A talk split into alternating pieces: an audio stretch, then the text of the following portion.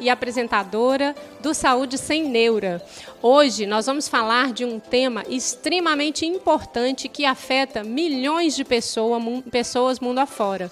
Nós vamos falar da doença do refluxo gastroesofágico, que é uma patologia que ocorre quando os níveis de ácido ultrapassam os níveis normais e atingem o nosso esôfago.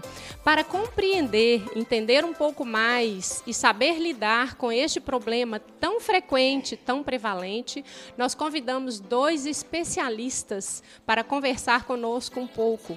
Nós chamamos aqui o Dr. Alberto Nasser, ele que é um grande especialista, cirurgião do aparelho digestivo, gastroenterologista, especialista em endoscopia digestiva e em colonoscopia.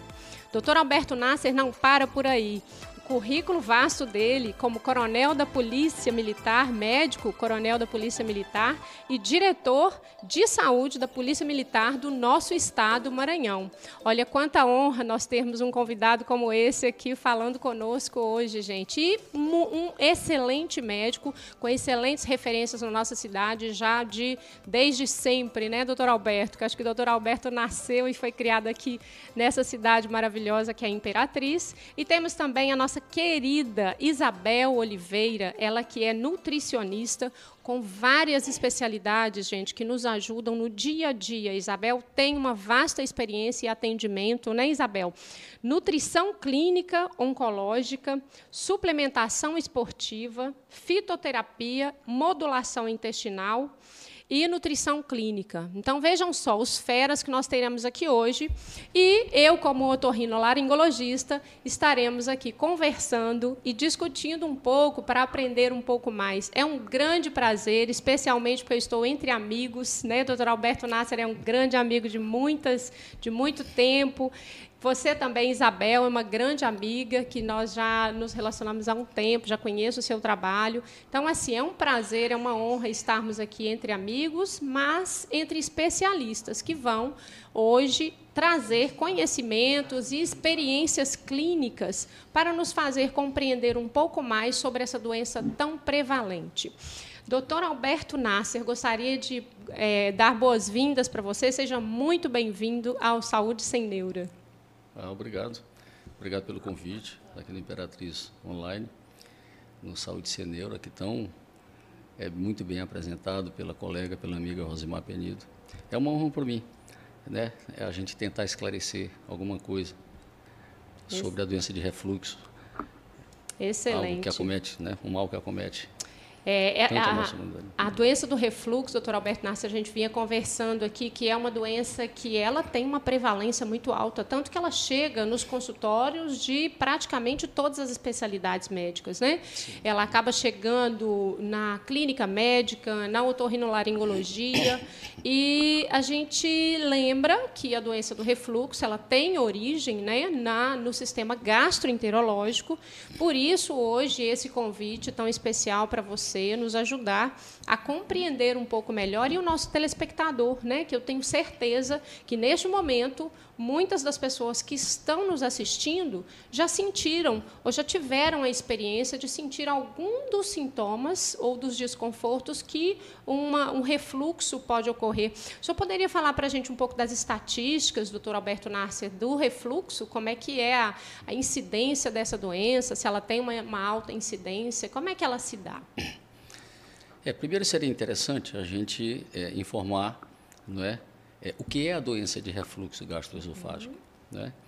É, o, o, nome denuncia, né, DRGE, refluxo. Então, é, é, é, é muito fácil você deduzir. Então, é, uma, é uma doença crônica, recidivante. O, o que, que é isso para o nosso público entender? Crônica porque ela se arrasta há muito tempo e recidivante porque você trata e o, o, os sintomas recidivam depois, cerca de seis meses depois. Então, é uma doença crônica recidivante que se caracteriza por um fluxo retrógrado gastroduodenal que atinge o esôfago e ou órgãos adjacentes e provoca um espectro muito grande de sintomas. Né? Então, é, é, uma prevalência muito grande, cerca de 42%, 40 a 42% da população ocidental sentem ou já sentiram sintomas de refluxo. Né? E é, é, incide mais, tem aquele grupo de risco. Né? Se bem que isso é, tem aumentado bastante em todas as camadas da população, desde criança que tem refluxo, mas tem aquele grupo, né? os idosos são mais susceptíveis, uhum. os obesos, né? as gestantes são mais. Né? E tem até estudos que orientam para um, uma predisposição genética da doença, da doença de refluxo gastroesofágico muito interessante. A gente percebe que a prevalência realmente é muito alta, né? E se a gente for considerar assim o sintoma esporádico, porque uma coisa é a gente falar da doença do refluxo, aquela pessoa que é portadora disso de forma crônica, né? Mas se a gente for falar de pessoas que já sentiram em algum momento da vida, como o senhor citou muito bem, tem algumas situações que são temporárias e que podem predispor ao refluxo, como por exemplo uma gestação, né? O senhor foi falando aí e eu fui me lembrando assim de realmente ter tido episódios de, de sintomas de refluxo durante a gestação, né? Então agora nós podemos aqui ter algumas mãezinhas que estão gestantes e que vão então compreender que aquele sintoma que a gente sente de um desconforto, uma, uma sensação às vezes de queimação retroesternal ali, ou aquela sensação de regurgitar mesmo, de voltar alguma, alguma, alguma, algum líquido mais ácido, com uma acidez maior, aquilo então é um sintoma de um refluxo temporário que seja, né, ou associado a alguma condição temporária, mas é relativamente frequente. A gente vê estatísticas que mostram que em torno de 50%, que foi mais ou menos isso que você disse, 40, entre 40% e 50% da população sente algum sintoma de refluxo em algum momento né, da Sem sua dúvida. da e, vida. E, e, e, no Brasil, cerca de 12% da população é, sente ou já sentiu sintomas de refluxo.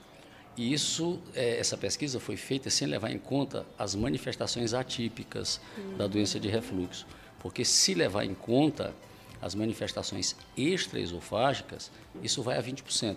Uhum. E desses pacientes, que é, os pacientes de doença de refluxo na gastroenterologia, tem né, é, uma, uma irmandade aí com, com os otorrinos, porque cerca de 8 a 12% desses pacientes que têm manifestações extraesofágicas, eles procuram primeiro o otorrino. É. Né? Os nossa, é a nossa verdade. colega Rosimar Penido aí.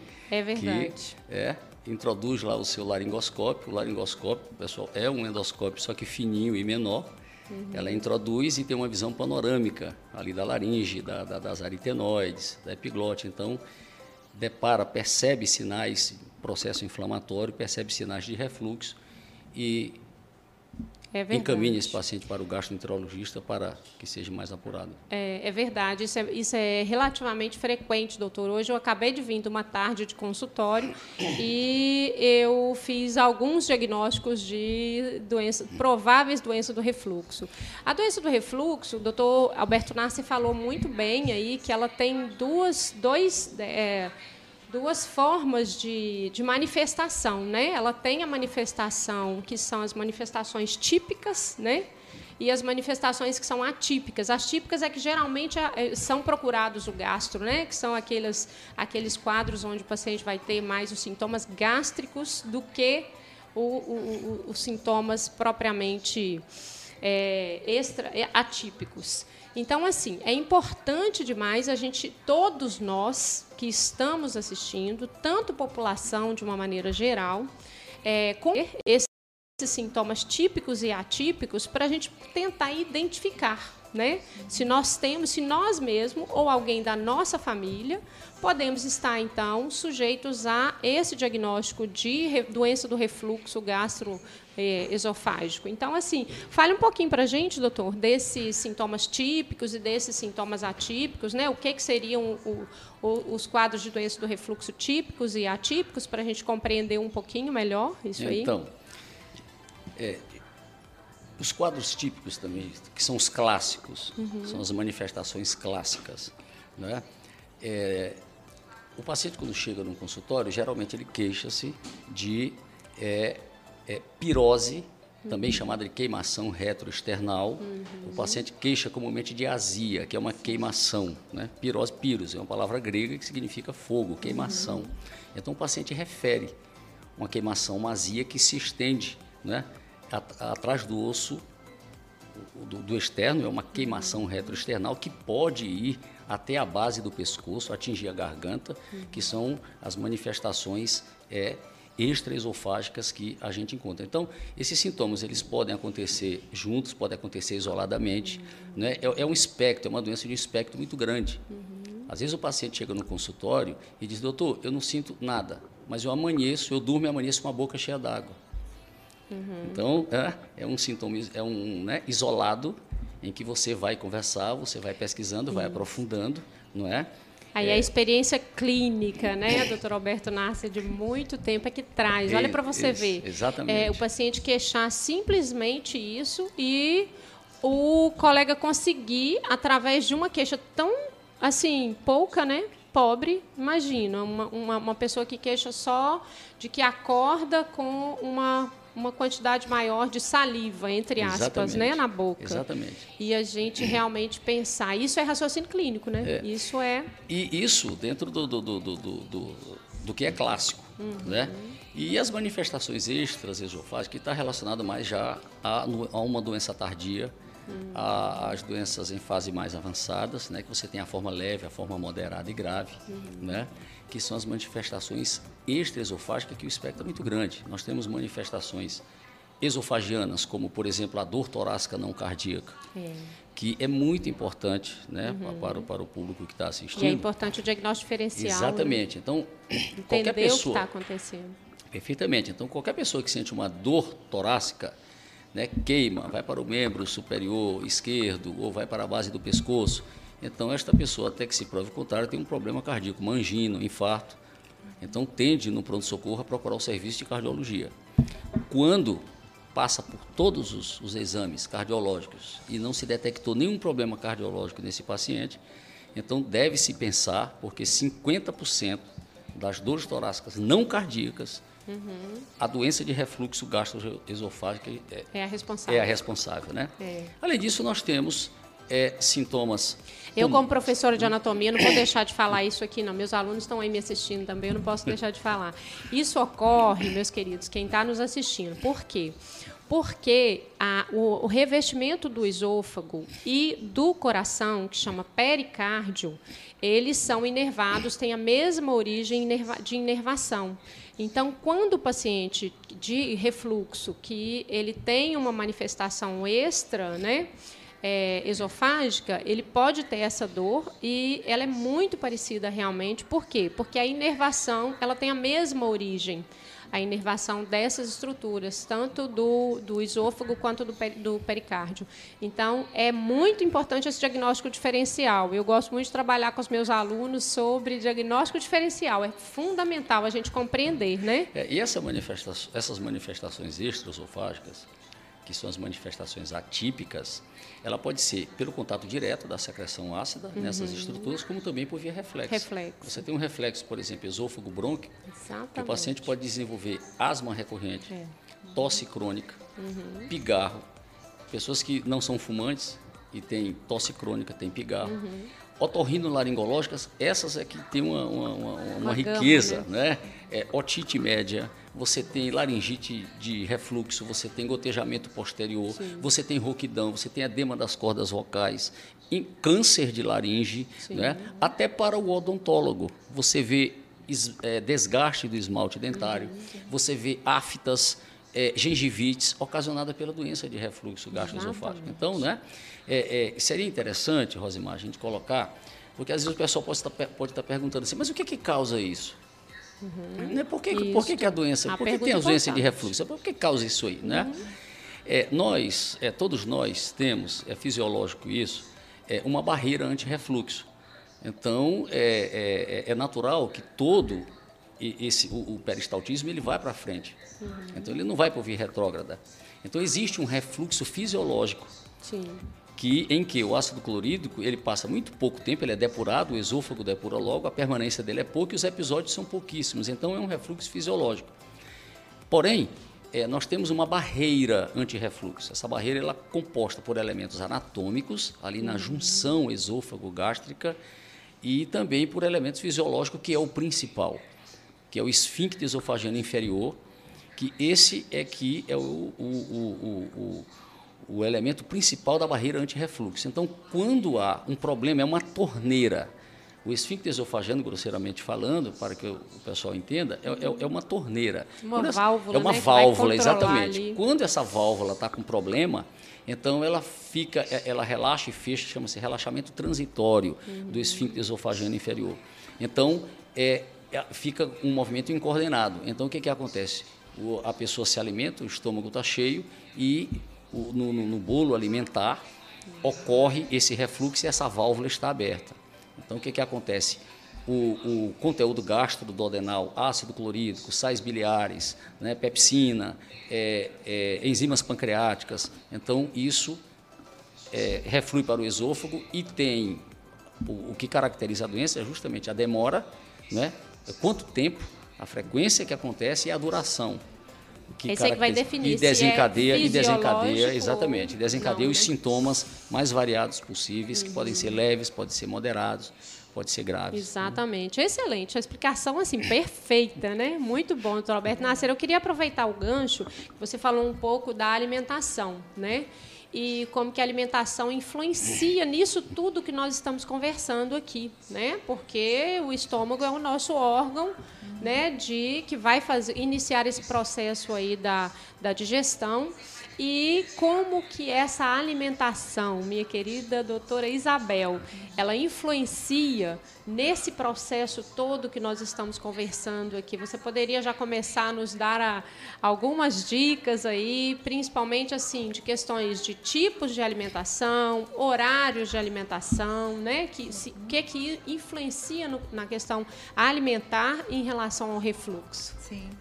É um prazer Primeiramente, aqui, né? obrigada pelo convite, me sinto honrada né, estar aqui representando a área de nutrição, que nessa doença, quando eu vejo no consultório, as pessoas chegam, na maioria, em crise, sabe? Uhum. E tomando alguns medicamentos. E a primeira coisa que a gente percebe, que eu percebo na, nessa, nessa alimentação, é muita restrição e o desespero desse paciente não saber é, o que, que eu vou comer, porque o meu médico me proibiu de comer tudo. É. então, assim, ele fica meio que sem, sem chão, uhum. com um uhum. diagnóstico que, que não pode comer quase nada, né? Nesse processo que ele está agora. Então, assim, quando o paciente chega lá, ele já vem com vários medicamentos e alguns desses medicamentos atrapalham demais no processo digestivo, né? impedindo o ácido clorídrico de fazer a sua parte, que é auxiliando na digestão. Então, esse, essa, esse primeiro momento, eu pergunto uh, quais são os medicamentos que ele está usando, a maioria vem com essa informação de que são os os pantoprazol da vida, né, doutor? Os óis. Os óis da vida. Então, assim... E que muitas vezes são usados até como automedicação, Exatamente. né? É um dos medicamentos que é mais... que tem o maior índice de vendas nas farmácias. Exatamente. São os, os realmente Isso. esses medicamentos. Então, com, como ele vem é, já medicado, que é essencial, né? Às vezes já é necessário essa medicação, é, atrapalha um pouco no processo digestivo porque não tem ácido clorídrico suficiente para me ajudar, ajudar esse paciente a comer determinados alimentos. Ele é realmente um paciente que necessita fazer alimentações em pequenos volumes, tá? Precisa fazer alimentação em pequeno volume por causa desse estômago que não está processando direito essa digestibilidade desses alimentos. Então, ele vai ter que fazer pequenas refeições, um pouquinho maior em quantidades, assim, assim. Café da manhã, lanche, lanche, almoço. Sim. Então, assim, ele não vai poder fazer uhum.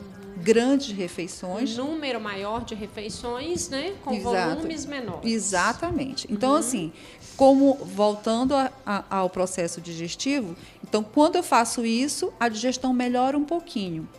Uhum. Só que eu não posso esquecer que nesse processo digestivo eu transformo os macronutrientes em micronutrientes. Só que, como está comprometido, ele vai passar para o intestino ainda macronutriente. Então, a absorção de algumas vitaminas vão ficar prejudicadas em relação a, a esse processo todo.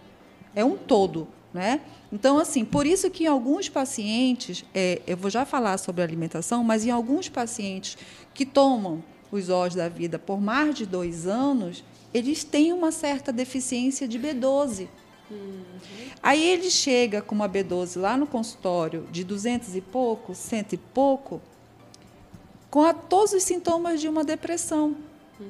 Porque a B12 influencia nisso também. Né? E aí ele vai, antes de ir comigo, ele também vai passar no psiquiatra ou em algum médico que vai ajudar ele nesse processo de depressão, ansiedade, né? É, pegando o gancho aí, é, a doença de refluxo é uma doença que afeta consideravelmente a qualidade de vida. Uhum. Por esses fatores todos que Exatamente. você está falando, e mais alguns. Uhum. Até mais do que as doenças cardiológicas. Sim. Não é? Por quê? Porque a doença de refluxo ela está ligada justamente a esses fatores é, é, do, do, dia a dia, tá certo? É, é ligado é, pessoas que gostam de, de, de, de de um consumo exacerbado Isso, dos alimentos. Exatamente. Enfim, uhum. e, e, a e, a própria predisposição. Então, o que, que acontece?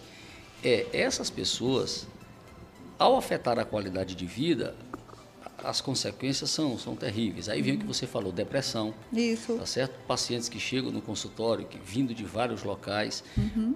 E também a, a Rosimar falou um negócio interessante. O abuso ou seja, é, ficou, ficou uma medicação muito, muito popular.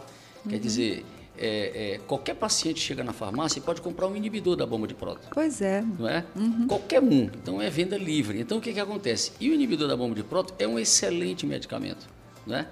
Por quê? Ele age lá na célula parietal, na bomba de próton, HKT-pase, que produz o ácido clorido. Uhum. Então não produz o ácido.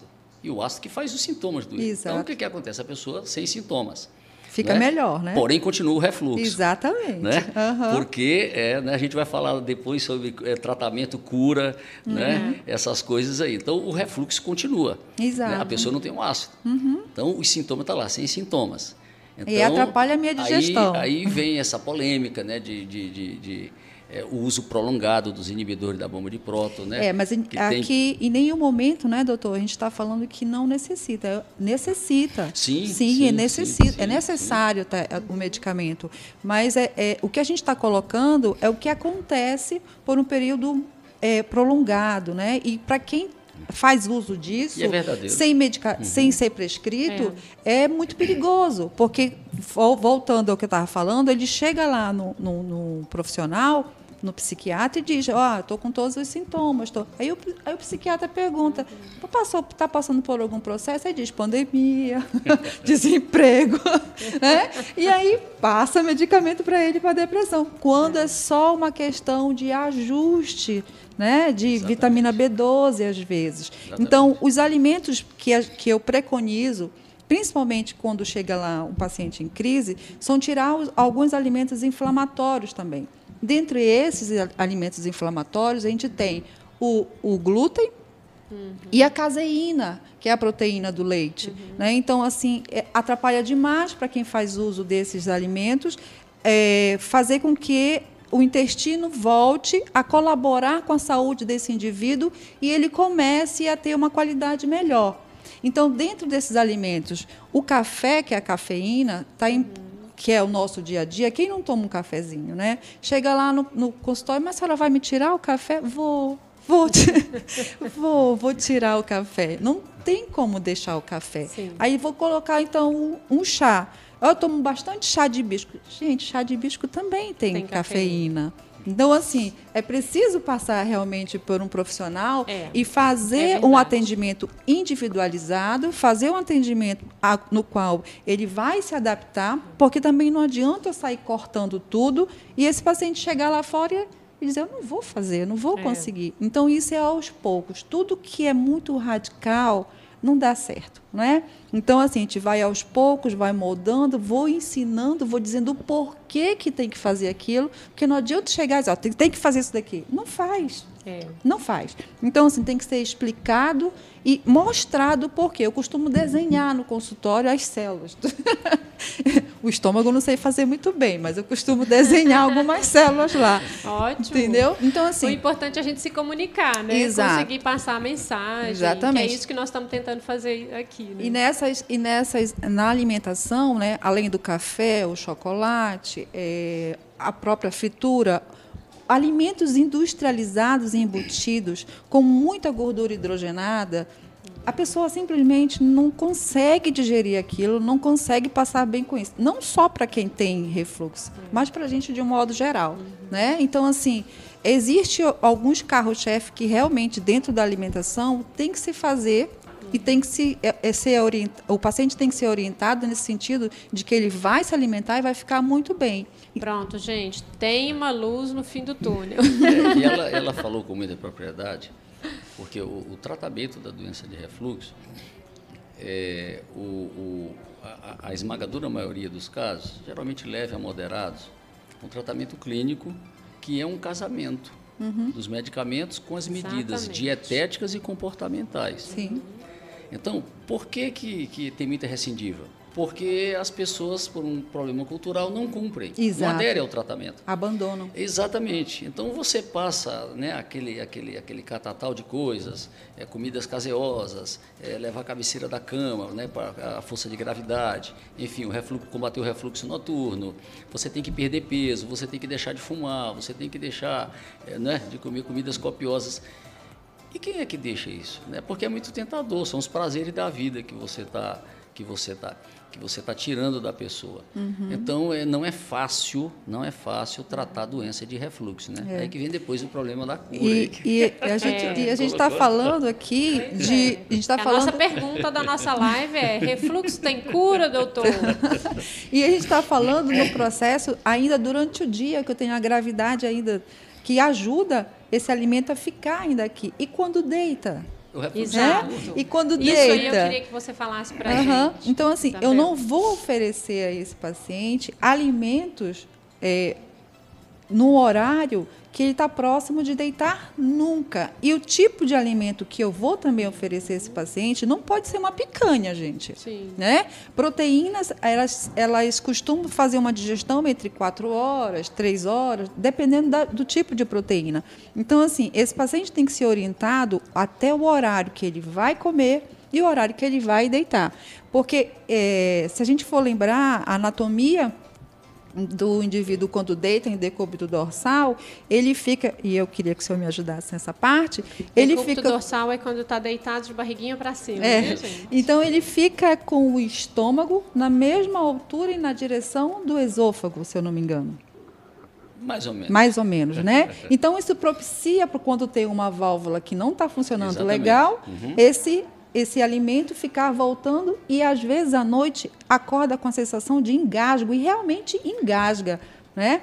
Porque está dormindo. É o chamado refluxo noturno. Uhum. Por isso que faz parte do tratamento, nessas medidas comportamentais, você levar a cabeceira da cama Sim. de 12 a 15 centímetros, além de um travesseiro. Uhum. Né? Isso é prático e é, e é perfeitamente, isso está na literatura mundial, uhum. essa, esse tipo de comportamento, para justamente atenuar e tem o refluxo uma eficácia noturno. Importante. Exatamente, é. o refluxo noturno. Né? Dependendo do caso, da gravidade, você pode fazer a medicação na mesma dosagem né, que vem o, o, a, a, chamada dose terapêutica, uhum. né, que você faz, que depois nós vamos falar no tratamento, que você faz essa dose, não é, é dobrada pela manhã e à noite, que para justamente você combater o refluxo noturno. Exato. Então, em, em relação ao horário, é, eu costumo dizer que das 19 às 20 horas é o, é o máximo que a gente pode tolerar para um indivíduo estar tá se alimentando no, à noite, no período da noite. Então, assim, um carboidrato que seria é, indicada para esse paciente no último, na última refeição, que seria o jantar, seria um carboidrato complexo. Eu poderia oferecer para ele um, uns legumes no vapor, alguma coisa assim, né? mas nunca, jamais uma proteína de uma digestibilidade ruim, como a carne vermelha. A senhora imagina né, essa, toda essa complexidade no tratamento dietético para aqueles pacientes de nível socioeconômico. Exatamente. Não é, não é, não é? O é. tanto que é complicado, né? uhum. né? Uma pessoa que, que não é fácil, que não é fácil, né? É. Uma, uma, uma pessoa que por isso, né? por isso do atendimento é, é, do atendimento individual, do, do atendimento direcionado, é. como é o hábito dessa pessoa. É. Então, às vezes o, o nosso paciente reclama que a gente demora muito numa consulta. Não é que a gente demore muito, não é receitinha de bolo. Então, tem que ser direcionado direcionada para aquele indivíduo que está ali naquele momento. Exatamente. Pode ser que ele responda muito bem com, com uma sopa, com alguma coisa assim que tenha pouco líquido, que até a questão do líquido no, no último horário também interfere demais nessa, nessa qualidade desse sono. Então, assim, isso vai de pessoa para pessoa e à noite, por favor, quem está ouvindo, quem tem refluxo, jamais carne vermelha, né?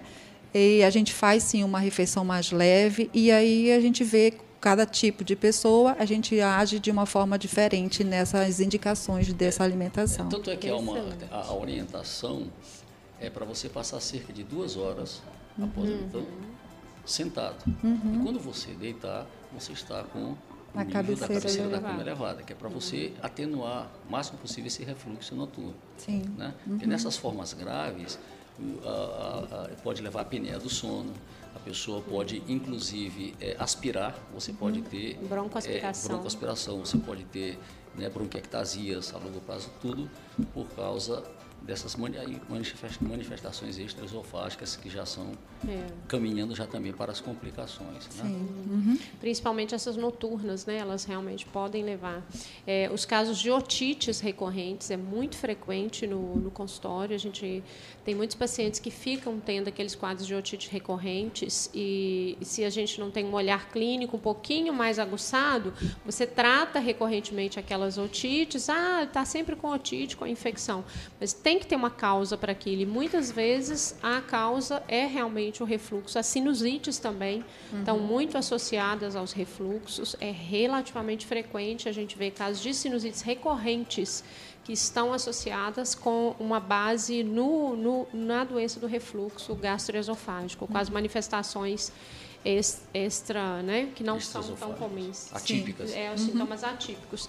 Eu queria falar um pouco agora, tentar responder a pergunta da nossa live, doutor Alberto Nasser. É um grande desafio para nós todos aqui, estamos juntos, para tentar responder, porque é uma pergunta que a gente recebe né, das pessoas. Doutor, doutora, refluxo, doença do refluxo gastroesofágico, tem cura? Né?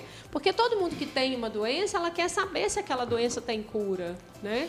É, como uma hipertensão, por exemplo, né? que é uma doença crônica, todo mundo já sabe que uma vez feito um diagnóstico de uma hipertensão Tem vai ter que controle, tratar. tem- Mas O diabetes que não tem cura, tem controle. isso, tem não tem várias, cura, tem exatamente, tem várias doenças com esse perfil, mas o refluxo ainda tem esse esse mito, né? E aí?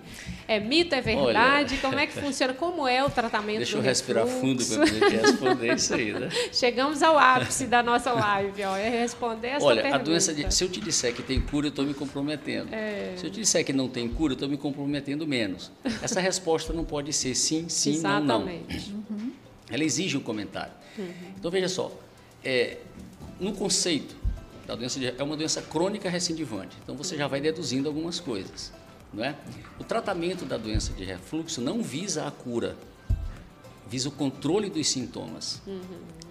Né? Principalmente nesses casos leves a moderados, cujo tratamento é medicamentoso.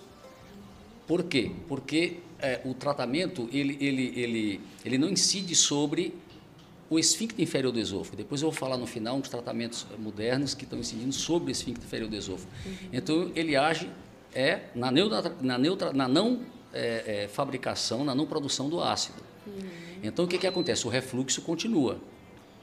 Está lá. Os sintomas que estão atenuados. Então o tratamento nesse caso não visa a cura. Certo.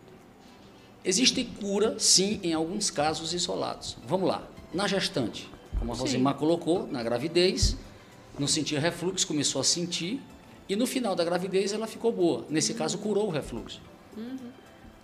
Obesidade. O indivíduo com uma obesidade mórbida ou sobrepeso, que adquiriu refluxo depois que engordou. Então, entrou num tratamento dietético, comportamental, perdeu peso, o refluxo desapareceu. Curou. Então, esses casos isolados. É, pacientes que tomam determinados medicamentos, né, bloqueadores do canal de cálcio, e outros medicamentos que levam à doença de refluxo. Suspendeu esses medicamentos, obtiveram cura. Então, curaram. Tá certo? Então, no tratamento é, clínico em que a gente usa as medidas comportamentais e os medicamentos, que são a grande esmagadora maioria, esmagadora maioria, esses não levam à cura, esses pacientes, levam ao controle dos sintomas. Bom, o tratamento clínico e tem o tratamento cirúrgico. Nos casos indicados, selecionados para a cirurgia, em que há decênios a, a, a, a cirurgia anti-refluxo, que, que você constrói, faz novamente uma, uma reconstituir a válvula, né, em que você faz uma volta no estômago, você enrola o esôfago distal com o estômago e você é, cobre o esfíncter inferior do esôfago, aquilo provoca ar naquela câmara gástrica, comprime o esfíncter esofageno inferior e faz com que aumente o tônus do esôfago. A cirurgia cura os casos, tem que ressaltar isso, muito bem indicados e muito bem operados. Foi indicado a cirurgia muito bem indicada e a cirurgia tecnicamente foi bem conduzida. Uhum. O paciente operou e curou. Ponto? Não. Porque na literatura e na prática eu tenho pego vários casos de pacientes que, depois de cinco anos de operado, voltam a sentir os sintomas. Hum. Então, esse paciente, alguns nunca mais sentiram nada, outros, muitos outros voltaram a sentir. Então, tem cura? Não. Tem? Não tem, porque voltaram a sentir. Sim. Né? E, Rosimar, tem um, um, algo que o pessoal diz que é revolucionário, eu acho que não é, é que Está começando no Brasil isso, mas já está se fazendo nos Estados Unidos, na, na, na Europa, que são métodos minimamente invasivos. Que por que que, que, que, que, que chama a atenção? Porque são métodos é, que agem no esfíncter esofageno inferior, que esses outros não agem. Sim. Que é, é são dois, são, são três procedimentos, é, dois colocados por via endoscópica, que são eletrodos, que, que, se coloca uma bateria, que se implanta uma bateria e emite é, é, é, ondas elétricas, radiofrequência, e essas ondas elétricas agem diretamente no esfíncter esofageno inferior e aumentam o tônus, quer dizer, e esses pacientes têm tido excelentes resultados. Né? No Brasil, eu não sei se, se, se, tem algum estudo estatístico mostrando a longo prazo que isso chegou agora. Uhum. No Brasil, ainda não está ao alcance de, de, de, todos os mortais. Né? Uhum. Mas nos Estados Unidos, tem excelentes resultados. E tem um outro, não é, que é o chamado anel antirrefluxo, que é colocado por via videolaparoscópica, tem que haver uma cirurgia, videocirurgia para colocar esse anel. Os outros dois primeiros não, são colocados por via endoscópica os eletrodos. Uhum.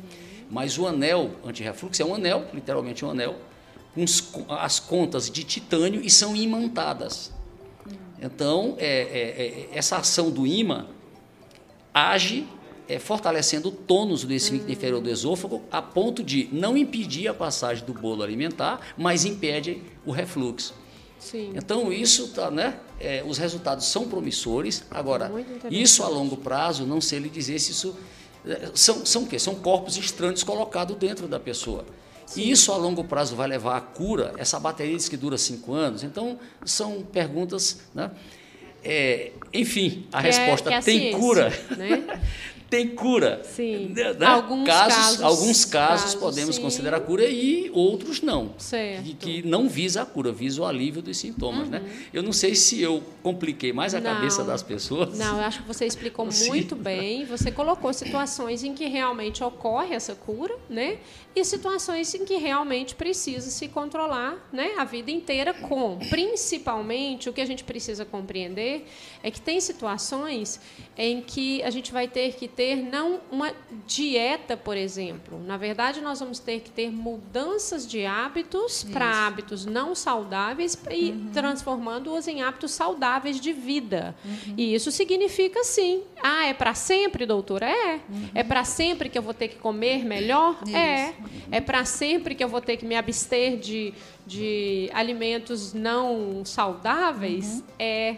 É para sempre que eu vou ter que ter hábitos de vida mais saudáveis? É, é, porque, como a gente percebe aqui no Saúde Sem Neura, a gente vê que a maioria das patologias e das doenças, nós caímos nos hábitos alimentares, de atividade física, de tabagismo, de álcool. Então, assim, a gente percebe que cuidar bem da nossa saúde passa sim por uma saúde sem neura. E é por isso que nós vamos agora para o nosso comercial. Já voltamos já já. Um grande abraço. Pode falar? Há quase duas décadas em Imperatriz apresenta sua nova estrutura, especializada na saúde da garganta, ouvido, nariz, face e fala, sempre priorizando a qualidade de vida dos seus clientes através da utilização de tecnologia de ponta e atualização constante do seu corpo clínico. A doutora Rosimar Penido, especialista em otorrinolaringologia, tem dedicado sua vida em cuidados personalizados e prevenção da sua saúde. Otorrinos, de portas abertas para você e sua família. Rua Sergipe, Jussara. A maior rede de produtos naturais do Brasil chegou em Imperatriz e está no Imperial Shopping.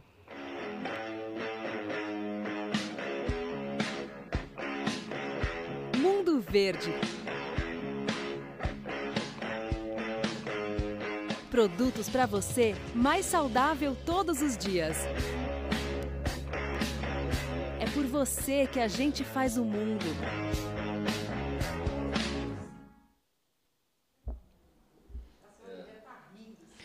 Estamos de volta aqui agora. Vamos fazer uma pergunta aqui para o nosso convidado aqui, Dr. Alberto Nasser, que é uma pergunta que também a gente ouve. Eu ouço isso, inclusive, no consultório. E eu quero saber, perguntar para você, é, doutor Alberto Nasser, em relação se há associação do refluxo gastroesofágico com a questão do câncer de esôfago, né, o câncer de maneira geral do aparelho digestivo. Ocorre essa associação ou pode ocorrer? O que a sua experiência clínica nos traz aí? É boa pergunta, né? A, a cronicidade da doença de refluxo leva às complicações. Tá? É, complicações, úlceras, estenose, essas é, a, e a complicação assim é, mais temida, né, que constitui um capítulo à parte no estudo da doença de refluxo, é o chamado esôfago de Barrett. Né? É, o que, que, é isso? Né? É, Barrett, né, para o pessoal. Norman Barrett foi um cirurgião australiano que ele morava em Londres e em 1957, ou foi 58, ele foi o primeiro que descreveu essas alterações do epitélio esofágico que medicina tem muito epônimo, né? Eu acho que é o que mais tem, né? A pessoa vê aquilo e bota o nome dele. Então ele colocou esôfago de Barrett. São lesões características ocasionadas pelo, pelo, pelo refluxo crônico, em que é, ocorre uma, uma alteração, uma substituição, que a gente chama de metaplasia, do epitélio do esôfago, que é um epitélio é, escamoso estratificado, que é substituído pelo epitélio colunar intestinalizado, quer dizer, células caliciformes histologicamente. Então, quando isso acontece histologicamente, você depara que, que o endoscopista ele biópsia, ele desconfia do esôfago de Barrett, ele depara com lesões ou lesões circulares ou lesões digitiformes em, em formas de, de, dedo de luva, geralmente de cor vinhosa, de cor salmão. Ele desconfia que é um esôfago de Barrett, ele biopsia. Então, se no exame histológico vir a presença dessas células intestinalizadas, células caliciformes, está selado o diagnóstico de esôfago de Barrett. Uhum. E o esôfago de Barrett é, é uma lesão pré-cancerígena. Uhum. Então, é, não são muitos os casos, mas está aumentando isso.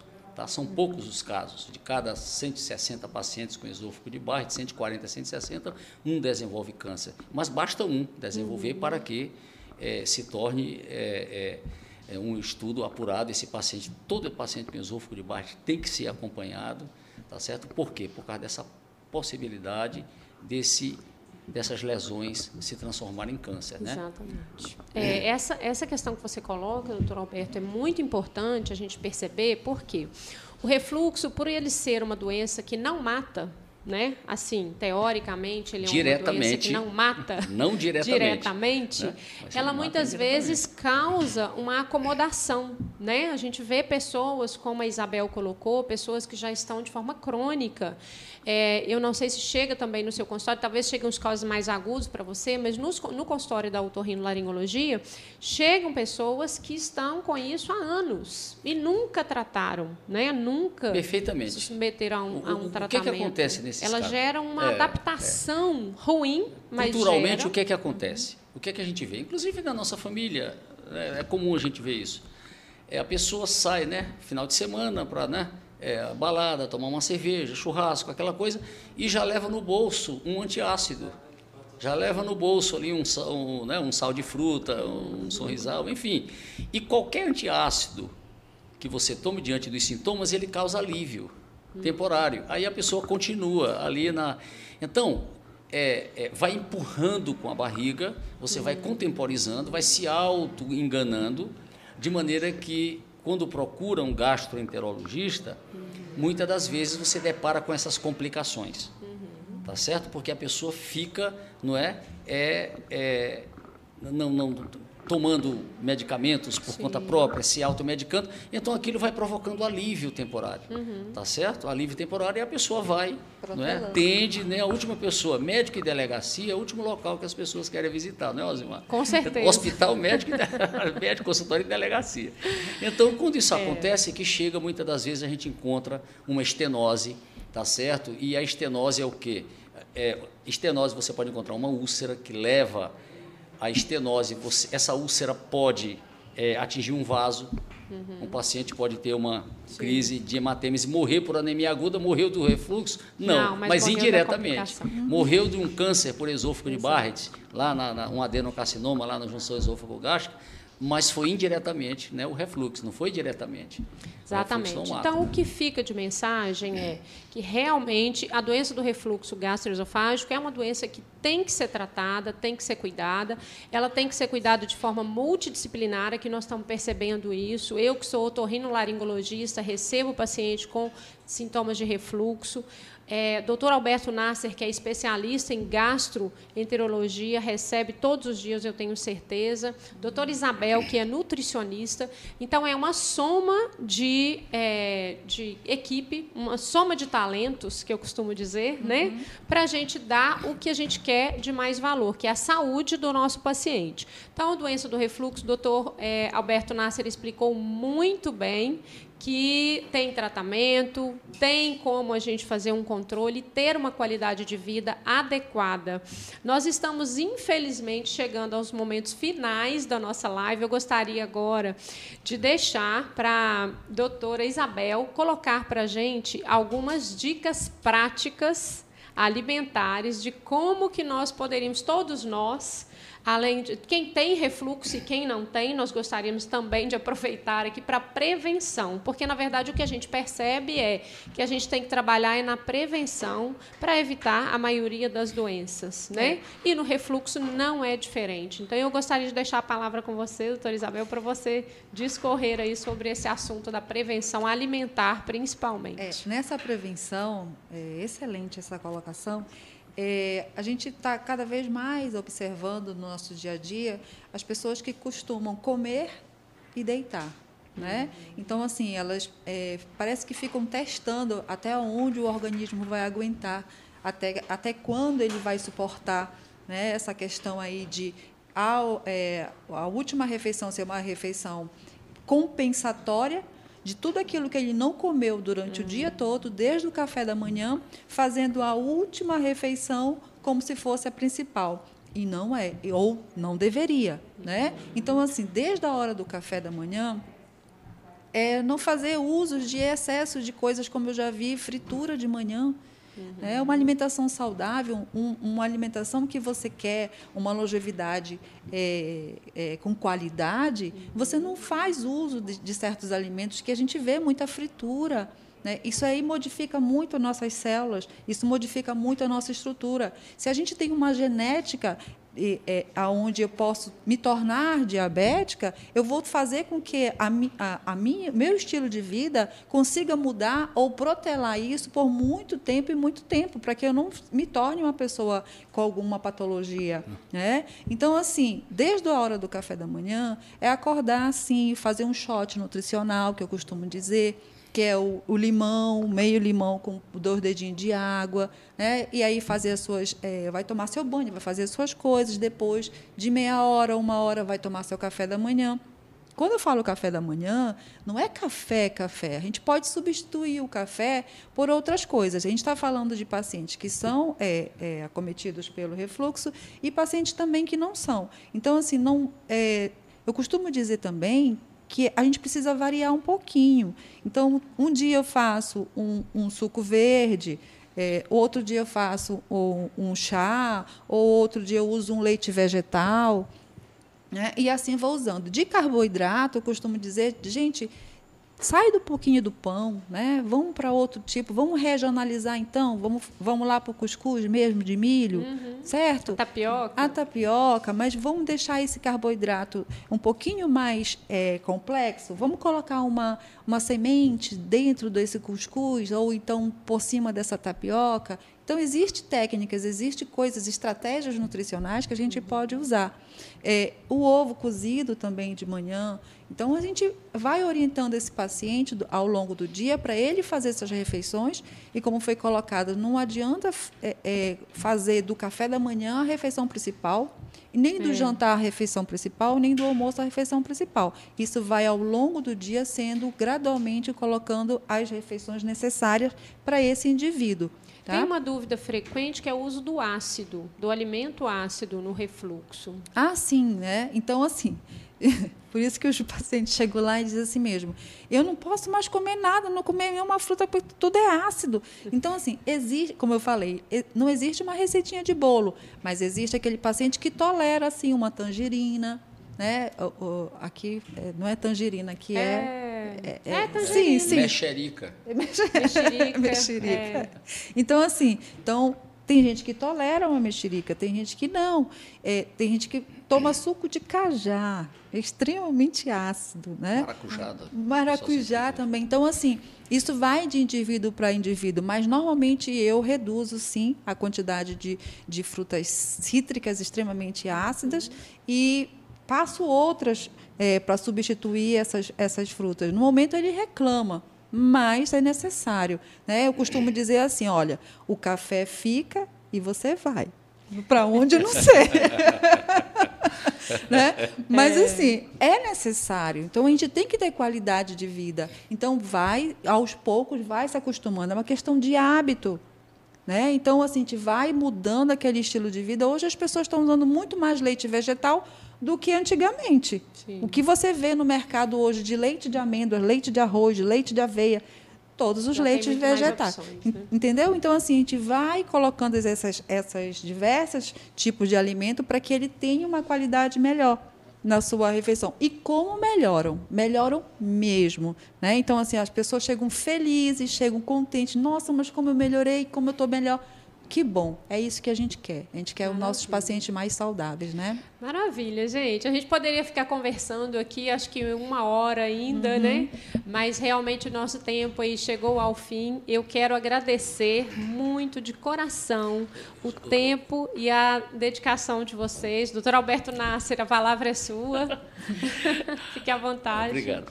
Não, eu só queria fazer uma, uma recomendação para as pessoas que estão ouvindo é que é, a gente tem que né, fazer um apanhado de tudo isso, fazer um resumo aqui de tudo isso, assim, e tirar uma conclusão, tirar uhum. alguma coisa do que de, de, de, proveito aqui. Então, se as pessoas que ouviram aqui, aproveitaram aqui, captaram 10%, já, já, já melhora bastante. Exatamente. Então, a recomendação que eu faço é para que os pacientes que é, eventualmente possam sentir ou estão sentindo sintomas de doença de refluxo gastroesofágico, agora que ficou esclarecidos a, a a nível é, popular o, o, que é a azia, o que é a pirose. Então, procurem um gastroenterologista. Uhum. Não fiquem contemporizando isso aí. Não fiquem empurrando com a barriga.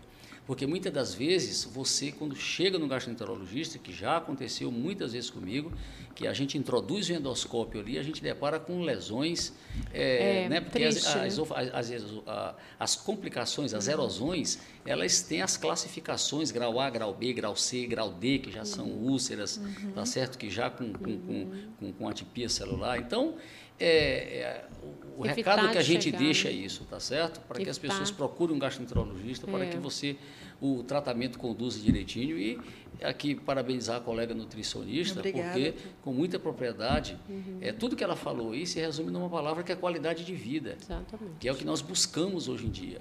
Tá certo? Então fica esse recado aí para o pessoal. Busquem um gastroenterologista para que esses. Tá? A nutricionista. Mas se sentir manifestações extras ou esofágicas, otorrinolaringológicas, procure. Otorrino, você vai que está aqui. É, o importante, gente, é sentir os sintomas, tem, tenha dúvida, procure realmente o um profissional. Se, se, sente sintomas de garganta, procure o seu otorrino de confiança. Se sente sintomas gástricos, esofágicos, procure o seu gastroenterologista de confiança. E todos nós temos que trabalhar juntos, né? Hoje a nutrição é a base de, da maioria das doenças, nós estamos vendo isso acontecer aí. Então, eu quero assim agradecer enormemente aos meus colegas e amigos que estiveram aqui presentes comigo, doutor Alberto obrigado. Nasser, grande gastroenterologista da nossa cidade. Muito obrigada por ter disponibilizado seu tempo e estar aqui conosco. Estamos à disposição. Doutor Isabel, um grande abraço, muito obrigada. sei que sua agenda também é muito cheia, saímos todos do trabalho direto para cá, né? Isso. Mas eu agradeço muito pela sua disponibilidade, pelo seu tempo de estar aqui conosco. Eu que agradeço. Gratidão. E o Saúde Sem Neuro fica por aqui. Terça-feira, às 19h30, estaremos aqui novamente. Um grande abraço e até lá. Fiquem com Deus.